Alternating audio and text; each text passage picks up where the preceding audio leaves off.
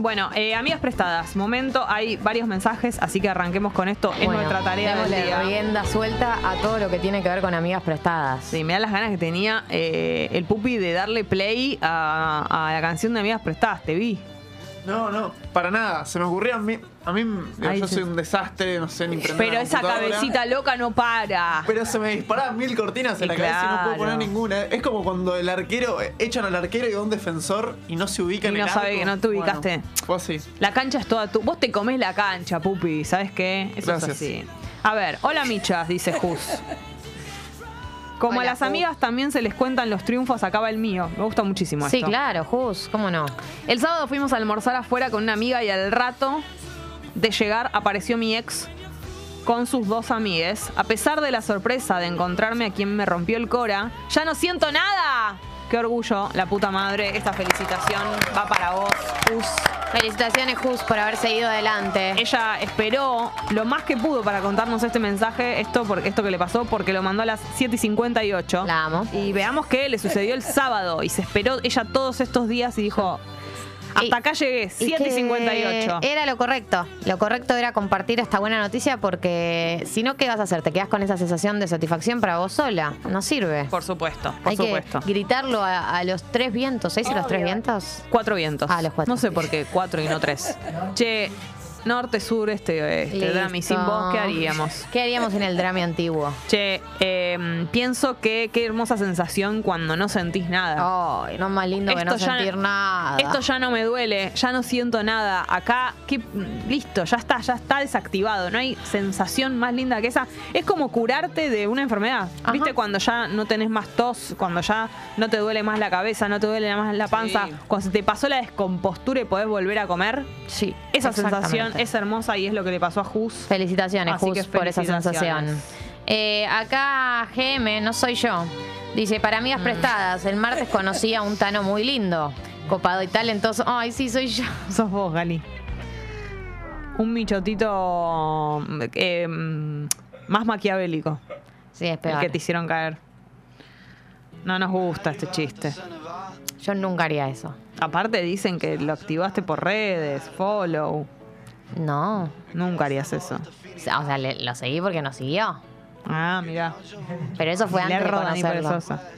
Chicos, Vale. yo no puedo, estoy comprometida. No ven mi ¿No dedo. ven el anillo como el de Wanda? Mira.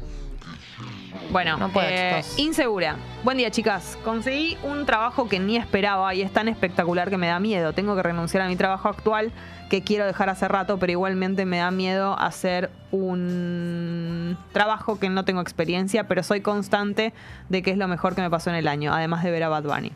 Eh, bueno, es imposible no sentir inseguridad y miedo, incluso con un trabajo que no es para tanto. O sea, cuando no es el trabajo soñado nada, es lógico que vas a tener eh, esa sensación. Entonces, muchísimo más con un trabajo que lo consideras perfecto y soñado y todo eso. O sea, hay cosas por las que hay que pasar. No, no hay mucha manera de, de resolverlo. Eh, yo creo siempre que eh, pasar el primer día es muy importante. O sea, llegar al final del día, sea como sea, del primer día de tu trabajo nuevo, ya te da, es como estar 80% más eh, recuperada de esa inseguridad y de ese miedo. Después van a pasar cosas.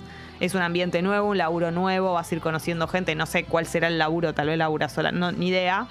Pero digo, van a pasar las cosas esas de cuando entras a una situación nueva y te sentís insegura, sobre todo porque eh, es un trabajo que, que te gusta y como una cosa que te da esa cosa medio de síndrome del impostor, que crees que no estás a la altura, te pueden pasar miles de esas cosas, pero hay mucho que es fantasía que se resuelve el primer día, cuando ya empezás a conocer el lugar, eh, les ves las caras a tus compañeros, sabes dónde está el baño. Hay, hay un par de datos de cosas que pasan el primer día que hacen que baje un poquito la, la espuma de la inseguridad. Igual, eh, nada, es un miedo que es un miedo lindo, digamos. Sí, te da obvio. miedo. eh, Conseguiste un trabajo que ni esperabas y es tan espectacular que me da miedo, dice.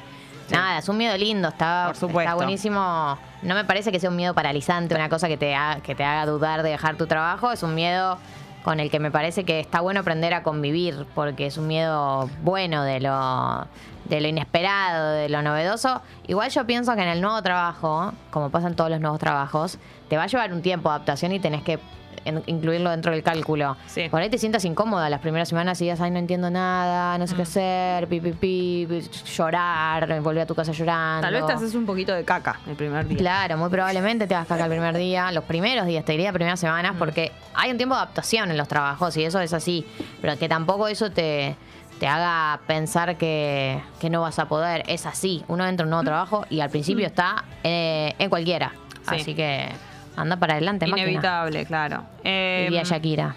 Che, Mechi dice que no vuelve a Argentina hace más de cuatro años y sabemos si están pidiendo vacunas para el COVID para entrar. Yo pienso que no. Ya no, ¿no? No ahora sé, si ahora lo alguien- googleamos y lo confirmamos, pero yo estoy casi segura que no. Si alguien ha venido a la Argentina, a la Argentina últimamente nos lo puede decir, de todas maneras ahí nos fijamos, pero eh, todo indicaría que ya no.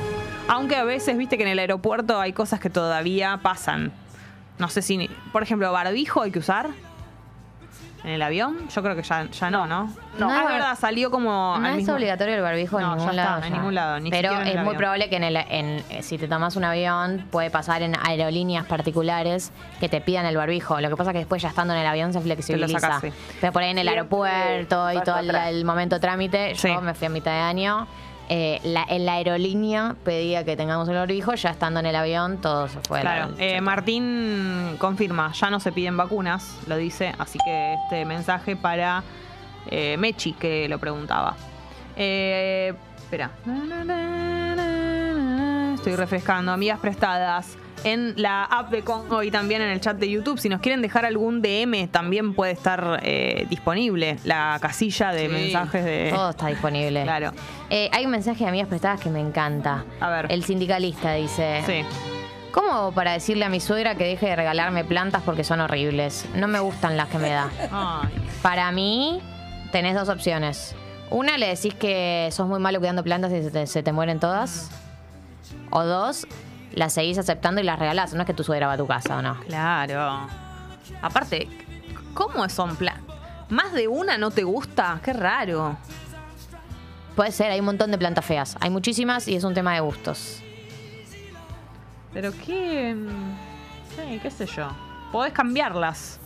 ¿Se pueden cambiar las plantas? ¿Se pueden cambiar las plantas? Para mí se podría. Si ponele que apenas te la regala y pero, si las trasplantaste, les tendrías que preguntar a dónde, dónde las compró.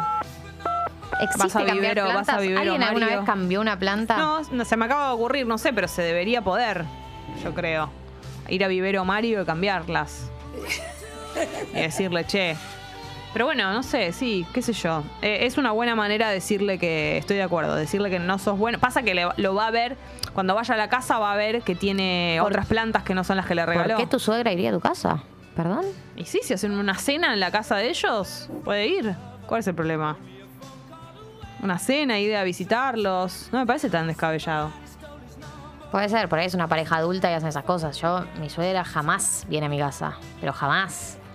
No voy a raro. yo, voy a No visitarla es, yo. no es- no es lo más común, pero a veces puedes hacer cenas vos y que vayan. Como que sea al revés, que la casa sea la tuya, la. por ahí parejas más adultas. Claro. En mi caso, no. No se me pasaría por la cabeza. Le le das un squeak cuando llega. Claro. Eh, a ver, Totín. Buen día, Pipons.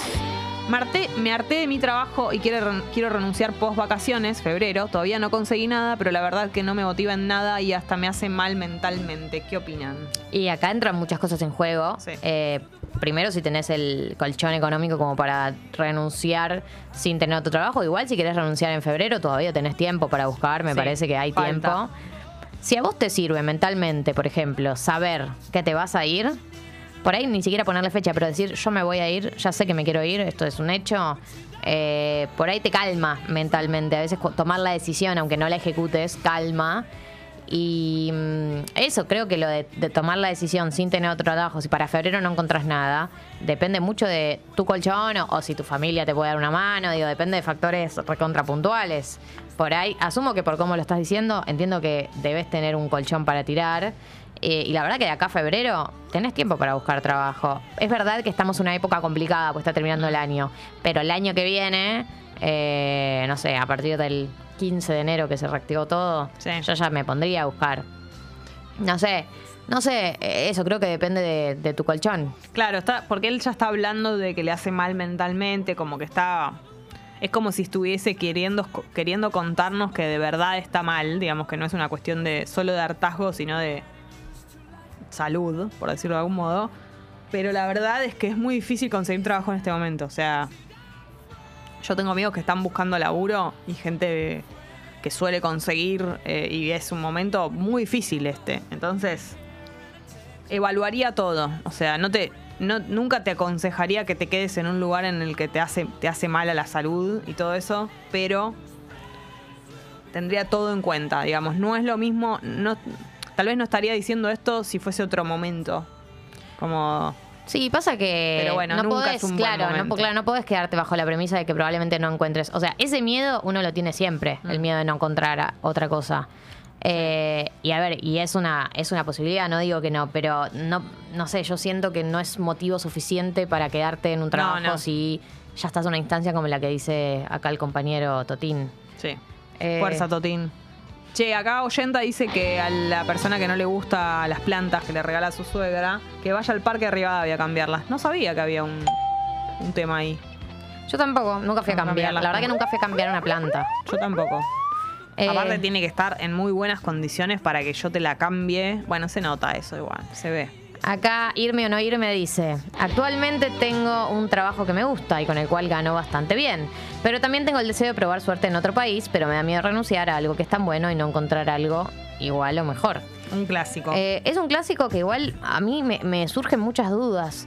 Eh, ¿Qué tenés ganas de hacer en otro país? ¿Tenés ganas de ir a laburar de lo tuyo? ¿Querés ir a ver qué onda y por ahí terminar? Digo, porque también eh, hay que romper con la fantasía de vivir en otro país, ¿no? Creo que hay algo de eso construido que eh, todos tenemos la fantasía de la vida que podríamos tener en otro país. Y después está las experiencias de todas las personas que se van, que es que es complicado, no tenés contactos, no tenés redes. Hay laburos que sí dan para hacer de, ot- de otros países. Hay algunos rubros en particular, tipo, no sé, tengo una amiga que labura en marketing y sí, se fue y consiguió laburo de lo suyo porque hablaba ahí en inglés, ponele. Pero después tengo un montón de otra gente, o fotógrafos, ponele, con- conozco alguno que se fue. Hay algunos rubros en particular que sabés que se adaptan, no importa el idioma chef, qué sé yo. Sí. Pero después Mm.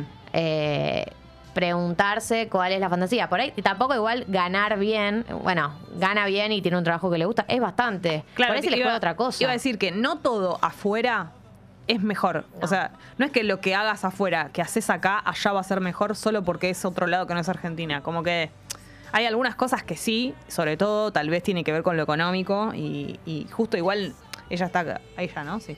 Dice El- irme o no irme, dice Claro, bueno. el nombre. Eh, acla- está aclarando que, que gana bien y todo eso. Hay muchas personas que se van por un motivo económico o porque no tienen laburo, o van a. Pero no, totalmente eh, hay que romper un poco la, la fantasía. O sea, tampoco es que todos los que se van les va mal. Pero, pero no es que todo allá va a ser... Que por irte, ya por el solo hecho de irte a otro lado, las cosas van a estar bien sí o sí. A veces sí, a veces no. Tengo una duda, dos dudas. Dos dudas. Eh, Duda la potonga. Muy bueno, Jessy. Cinco años tenés. Eh, ¿Qué es lo que...? eh, Porque ponele, si tenés un buen trabajo, que te gusta, dice, ganas bien, Sí. ¿Cuál es el motivo por el que te puedes llegar a querer ir? Porque no es claramente por motivos económicos, por ahí es por un tema social. Por ahí no estás contento con tu vida social acá o tu vida amorosa acá y estás buscando eso allá. Eh, y en ese sentido también desidealizaría, porque es armarte de cero. Es verdad que va a haber comunidades probablemente de argentinos viviendo en donde sea que te vayas, pero digo, a veces uno cree que, que- que cambiándose de locación eh, los problemas desaparecen y no desaparecen. Y lo otro que me, y la otra duda que tengo es, ¿Por qué no probás? No sé qué onda tu laburo, por ahí es un laburo full presencial, pero hay muchos laburos que son remotos y por ahí puedes probar eh, yéndote un mes, no sé, o dos meses a, a laburar Sí. algún lugar, hacer un tanteo de terreno, volver. No desinstalar todo Claro, acá. No tomar una decisión tan drástica, Sí. claro. Por ahí podés. eh, ¿Qué pasaría o si tanteas a tu laburo de laburar un mes o dos meses remoto? No sé, no sé qué laburo tiene. Eh, pero no sé, por ahí para, para no tomar una decisión tan drástica, probar algo intermedio. Claro, porque lo que dice es que tiene el deseo de probar suerte. Como, como que también hay una, hay una cuestión en la gente que piensa en irse y al final no se va. Que eh, tiene la. O, o la gente que se termina yendo igual, pero con- que carga con esa sensación de que no quería tenerlo pendiente. Como, como bueno, igual me voy porque, porque esto lo, lo soñé toda mi vida y qué sé yo. Y es entendible también, porque nadie puede saber cómo le va a ir a una persona si no se va. Entonces también hay una realidad que es que las personas que tienen el deseo, más allá de los motivos, bueno, eh, adelante, máquina. Como que de alguna manera tenés que vivirlo. Tampoco está bueno que una persona que tuvo ese deseo de hacerlo no lo haga y No. se quede toda la vida machacándose con que no, con que no hizo eso que soñó. Es verdad. Eh, yo eso, buscaría por ahí algo más, más parcial. ¿no? Probar, sí, probar. probar, eh, el- intermedio está bueno. El intermedio está bueno siempre y cuando te lo permita tu trabajo y no tengas que, qué sé yo, resignar un departamento que sea como, a- viste, a todo o nada, como... Acá en, en YouTube opinan varios exiliados. Jerónimo Sí. dice, viví seis años afuera, el exilio no es fácil. Julia dice, irse es una experiencia completa y llena de días buenos y malos. Si no estás segura y con muchas ganas, es muy difícil estar mal, Totalmente. lejos de tu gente. Estoy de acuerdo. Y Karen dice, hay que admitir que la recesión económica es mundial. Las crisis que pasan en Argentina no es algo fragmentado de lo que sucede en el resto del mundo. Como que tampoco te vas a topar con... Mm. Es verdad, Europa, por ejemplo, que históricamente es considerado como la estabilidad, está en un momento de crisis. Sí. Yo creo que lo que dice Julia eh, es clave. Siempre pienso eso yo. Tiene que haber motivos muy, muy eh, potentes porque la cuestión de los afectos eh, es mucho más fuerte de lo que, de lo que creemos. O sea, alejarte, uno, es como que cuando vos estás acá o en el lugar en el que vos vivas, ¿no? Eh, en el cotidiano con tu gente y todo eso, por más de que por ahí no veas a tus amigos todos los días o, o a tu familia todos los días, pero la cercanía de saber que vos podés ir a visitarlos, estar, incluso hablar por WhatsApp, pero estar cerca, Total. eh, lo tenemos muy incorporado en el día a día. Solamente te das cuenta de eso cuando no estás, cuando no podés ver a esa gente cuando querrías, cuando estás llorando o estás triste y no podés ver a nadie. O sea, bueno, cuando todavía no te hiciste amigos en otro lado, ¿no? Eh, tiene que haber un motivo muy, muy que valga la pena, porque si no, todo lo demás es muy difícil de soportar. Acá, por ejemplo, también suman en la app eh, algunos eh, testimonios. Y Inmigranto dice, vivir afuera está recontra romantizado. Yo estoy afuera hace un año y medio y la verdad que es difícil. Y eso que estoy con pareja y grupo de amigos de toda la vida. Y encima se viene el mundial. Y Mikatú dice, me fui de Argentina hace cuatro meses y extraño millones. Tenía la vida perfecta en Cava y acá en Barcelona aún la estoy remando. Me vine para salir de la zona de confort y la cagué un poco. Ja, ja, ja, ja. Las amo. Jajant. Jajant. Eh, claro, bueno. Bueno. Justo estamos eh, también Ah. recibiendo. También hay gente que, que- que la rompió yéndose, que extraña mucho, pero que igual vale la pena el proyecto por el que se fue, o, o lo que logró estando en otro lado, o que, qué sé yo, muchas veces piensa en la posibilidad de volver eh, y dice, no, pero igual esto no lo podría conseguir en Buenos Aires o, o donde sea, y acá es muchísimo mejor, como que también existen esas. esas esas experiencias y aún extrañando y todo eligen quedarse. Totalmente. Y, y bueno, y sufren y todo. Extrañar, bueno, qué sé yo, es parte. Y hay gente que tampoco está tan apegada a la vida que tiene acá. Claro. No necesariamente te parece la, la mejor vida del mundo. Me causa mucha risa porque Inmigranto, que nos decía esto que se fue a vivir afuera y se viene el mundial y qué sé yo, Sí. y, y dijo, y en esta ciudad de pipi pipi, no vamos a insultar a los, Sí. a los españoles, Sí. no paran de trabajar para ver los partidos, la concha de mis ojos, y manda un gran meme donde obligan a una persona a ver un partido y le dice, mida la pelotita, mida. Con la camiseta Argentina. Con la ¿no? camiseta argentina, sí somos, nosotros en el mundo. Recontra. re. Nosotros en el mundo, no sé cuántos partidos, eh, cuántos países en el mundo eh, separa tanto el país en el mundial como en el nuestro. Yo creo que Brasil también. eh, no sé, no sé cuán- quiénes son, son. Nosotros los argentinos somos intensos. eso se Re inte- sabe. en todo. En todo, en todo, en todo. Eh, hablando de intensidad, exagerados. Gali, son eh, 8 y 42. Seguimos recibiendo mensajes de amigas prestadas. Vamos a seguir, por supuesto que sí. Tenemos un programa por delante. Eh, tenemos una invitada hoy. ¿Puedo decir quién es? Sí, viene Juli Silverberg. Eso va a suceder en un ratito. Muchas cosas para hablar con ella y la vamos a incluir en el último bloque de amigas prestadas. Pero hablando de intensidad, quiero decir que eh, ayer vi uno de los mejores shows de toda mi vida impresionante, la verdad, impresionante. Eh, fui a ver a Bjork en el Primavera Sound. Soy muy fan de ella y lo que voy a decir, o sea, todo esto que me pasó no tiene que ver con que soy fan, tiene que ver con que realmente el show fue increíble. Tocó con la Orquesta del Colón. Eh, hizo, tal cual lo hablábamos ayer con Abu Genoni, hizo temas que no son del último disco y todo eso, o sea, hizo hits, por decirlo de algún modo, eh, temas que nunca creí que iba a ver en vivo. Ella es impresionante, decía gracias todo el tiempo, muchas gracias. Lloro. ¿Qué pasa? Dijo en un momento. Después hubo. ¿Qué pasa? Así. Sí, me acordé de nosotras cuando dijo. Eh, hubo un poquito, un pedacito en el que pidió que ayudáramos a cantarle el cumpleaños a uno de los músicos. Eh, ¿En, en- en español lo en cantaron? inglés lo Ah. cantamos. Happy Verde, así. Sí. Eh, bueno, fue, fue impresionante. Una hora y pico de show. Y la verdad que tremendo. Pero a lo que iba con lo de la intensidad eh, es que le cantaban Ole, ole, ole, ole, Lloro. Bjork. Y fue como que llegamos y era como Somos hermosos. Sí, sí, sí, sí. Ella, ella habrá, o sea, como que no sé, no entendía que decían Bjork. Era el Claro, grito. dice, ¿a y quién todo le eso. gritan? Pero es como querer bancar al músico que te gusta, sea quien sea, ¿viste? Sí, sí, como sí. esa cosa. Bjork. Me encanta el Bjork. Claro, como que no pegaba con, con el, el canto, su nombre y con el, y con el género, si querés, o algo de eso, pero igual, era como querer decirle a ella. Obvio. Eh, así que me pensé mucho en esa intensidad y fue muy lindo ese momento. Qué lindo. Eh, así que bueno, no me queda otra que, por supuesto, abrir con mi, te diría mi tema favorito, que no puedo creer que lo hizo. Es del disco Post, más específicamente el tema 2.